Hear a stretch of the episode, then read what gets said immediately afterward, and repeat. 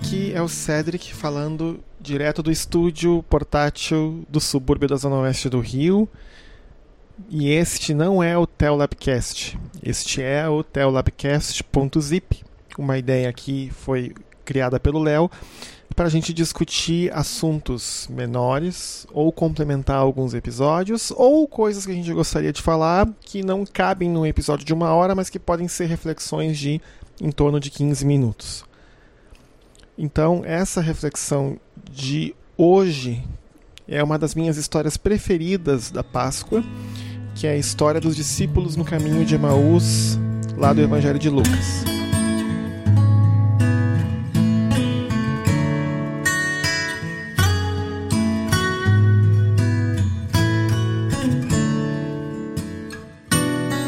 No Evangelho de Lucas, capítulo 24, versículos 13 até o 32, tá? E eu estou lendo a versão da Bíblia chamada A Mensagem, que foi traduzida por Eugene Peterson, que já é um pastor aposentado.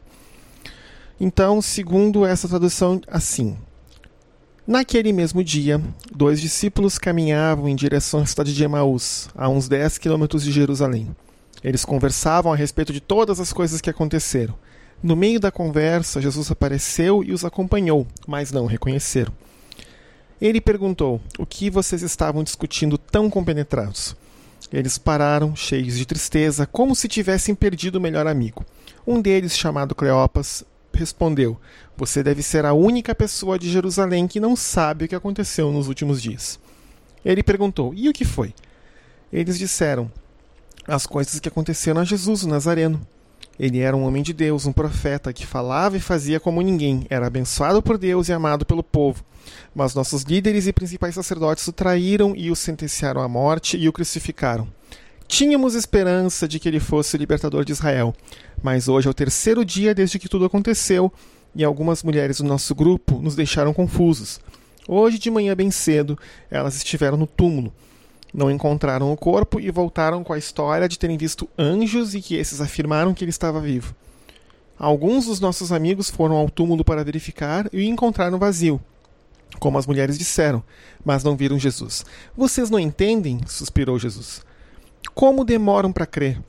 Por que não acreditam em tudo que os profetas disseram? Não percebem que tudo isso tinha que acontecer? Que o Messias tinha que sofrer antes de entrar na glória? Então ele começou do princípio com os livros de Moisés e percorreu todos os profetas, explicando tudo o que as Escrituras diziam a respeito dele.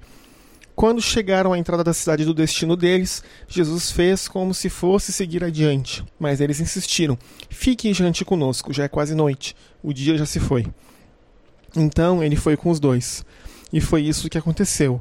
Ele se assentou à mesa com os dois. Tomando pão, ele o abençoou, partiu e deu a eles. Nesse momento, seus olhos se abriram e eles o reconheceram. Então ele desapareceu.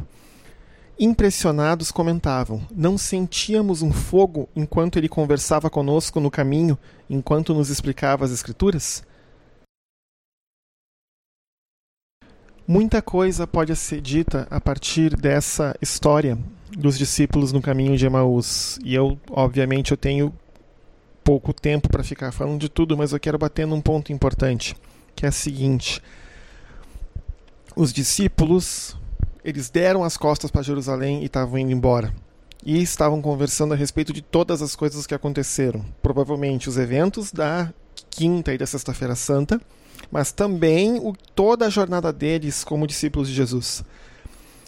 Em um certo momento, quando Jesus pergunta né, o que, que eles discutiam com tão concentração, eles param cheios de tristeza, como se tivessem perdido o melhor amigo. E quando Jesus pergunta o que foi que aconteceu, eles falam então de Jesus, um homem de Deus, um profeta, e eles dizem o seguinte, que é o ponto-chave para entender o estado de espírito deles. Tínhamos esperança de que ele fosse o libertador de Israel. Atenção aqui ao verbo, né? Tínhamos, no passado. Eles andaram alguns anos com Jesus, viram Jesus fazer muitos milagres, dar muitos sermões, conheciam muito bem do que Jesus falava, estavam discutindo sobre isso no caminho de volta para Emaús. Mas, de novo, em vez de eles ficarem com os apóstolos, eles estavam indo embora. Eles tinham, olha, acabou. Nós tínhamos esperança de que ele fosse ser o libertador de Israel, mas ele morreu. E com isso, então, acabou, não tem mais o que fazer. Aqui nós temos dois homens caminhando de volta para uma vila, completamente uh, desiludidos, desanimados, sem esperança. E aqui é uma das coisas mais legais dessa passagem. Né, que às vezes a gente também passa por alguns momentos em que a gente está assim, desanimado, sem esperança, sem saber o que, que fazer daqui à frente. E nesses momentos, o próprio Jesus caminha com a gente e muitas vezes a gente não percebe. Assim como os discípulos não perceberam. Eles tinham uma expectativa de que Jesus fosse ser o libertador de Israel. E aqui seria interessante deixar claro que eles estão se referindo do ponto de vista político, ou seja, o filho de Davi, que restauraria o reino de Israel, né, que expulsaria os romanos da Palestina e que Israel seria um reino independente de novo.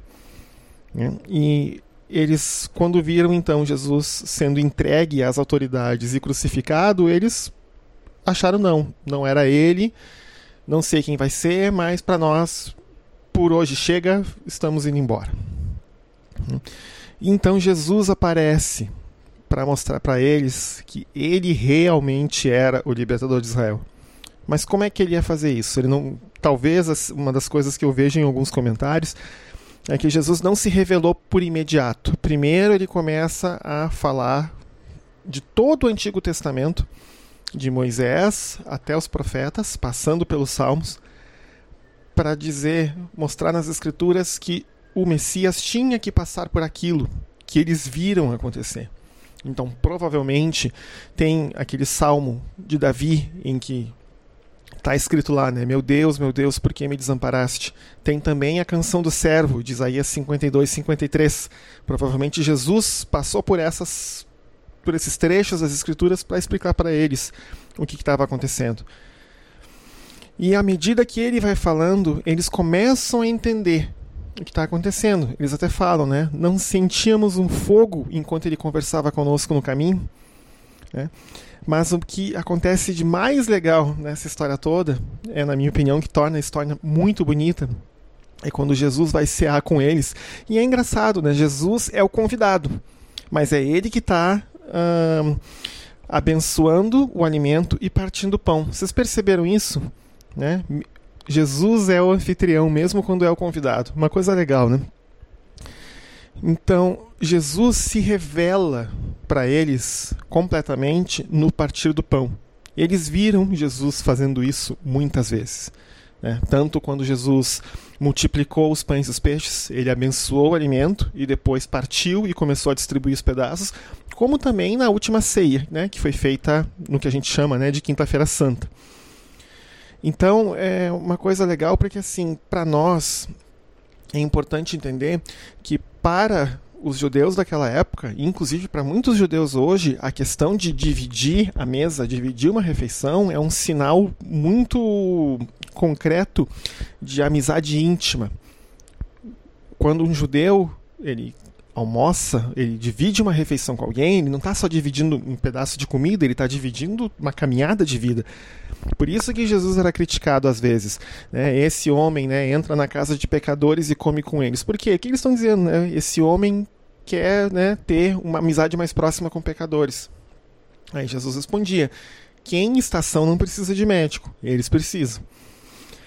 Mas vamos voltar aqui para a história lá de, de Emaús. Eu coloquei na, na página da, do episódio e também eu espero que fique junto nos agregadores de podcasts uma imagem que é um quadro de Rembrandt chamado Os Discípulos em Emaús, que é exatamente a cena em que Jesus está partindo pão e no momento que ele parte o pão, uma luz emana da cabeça dele. Né? É o jeito que Rembrandt mostrou Cristo se revelando né, no partir do pão, e tanto o discípulo que está olhando para ele de lado, quanto os, o criado que está servindo a comida, ambos ficam estão demonstrando surpresa nos rostos ao ver o que está acontecendo. E é bem legal porque o quadro é pintado em tons bem escuros, exceto Jesus, que está pintado né, com tons mais claros e com a luz né, emanando da cabeça no momento em que ele se revela. E assim, às vezes a gente demora para enxergar algumas coisas. Né? Então, Jesus, né, como eu tinha falado antes, ele prefere lentamente se revelar para os discípulos. Né? Primeiro explicando as Escrituras e depois ao partir o pão isso dando tempo para eles perceberem, primeiro, né, pela explicação, olha, vocês estavam esperando um libertador de Israel, só que vocês não conseguem entender por que, que ele teve que passar por isso. Pois bem, as escrituras dizem isso. Tá aqui, tá ali, tá no outro livro, tá na onde, tá em Isaías, tá em Jeremias, tá aí nos profetas todos. E aí então, com isso, eles conseguem entender: não, Jesus realmente tinha que passar por isso. O homem que estava conosco era Jesus. Né? Tanto que a história continua e fala que eles voltam para Jerusalém à noite mesmo, que não é uma viagem segura. Né? Viajar à noite naquela época era uma viagem perigosa, porque você estava à mercê de ladrões. Mas eles não perdem um minuto, voltam para Jerusalém para falar: Nós vimos ao Senhor. Né? Ou seja, né, você tem no início do dia, domingo de manhã, dois discípulos desapontados e desanimados, voltando para casa, já com todas as expectativas e esperanças jogadas por terra, porque eles tinham uma expectativa num Messias que para eles tinha se encerrado, pois ele tinha morrido. E no mesmo dia eles voltam para Jerusalém, agora com um ânimo completamente renovado e com uma alegria no coração, até fala, né, um fogo né, no coração, porque eles viram o Senhor deles de novo e agora sabem que o Senhor deles realmente era o Messias, o libertador de Israel. Gente, então o que eu quero deixar para vocês essa questão, às vezes a gente tem dias que a gente está bem para baixo, bem desanimado. Eu posso falar isso por problemas N pessoais na minha vida. Mas o que a gente precisa é lembrar que até mesmo nesses momentos que a gente não vê esperança, não vê solução, não vê caminho para frente, Jesus está caminhando com a gente. Né? E de um modo ou de outro, ele vai se revelar no meio dessa jornada e a gente vai conseguir terminar essa jornada de um jeito um pouco melhor. Né? Com isso, quero deixar para vocês aí o desejo de uma boa Páscoa e aguardem a gente aí no decorrer da próxima semana para novos episódios e reflexões no Telabcast. Até mais!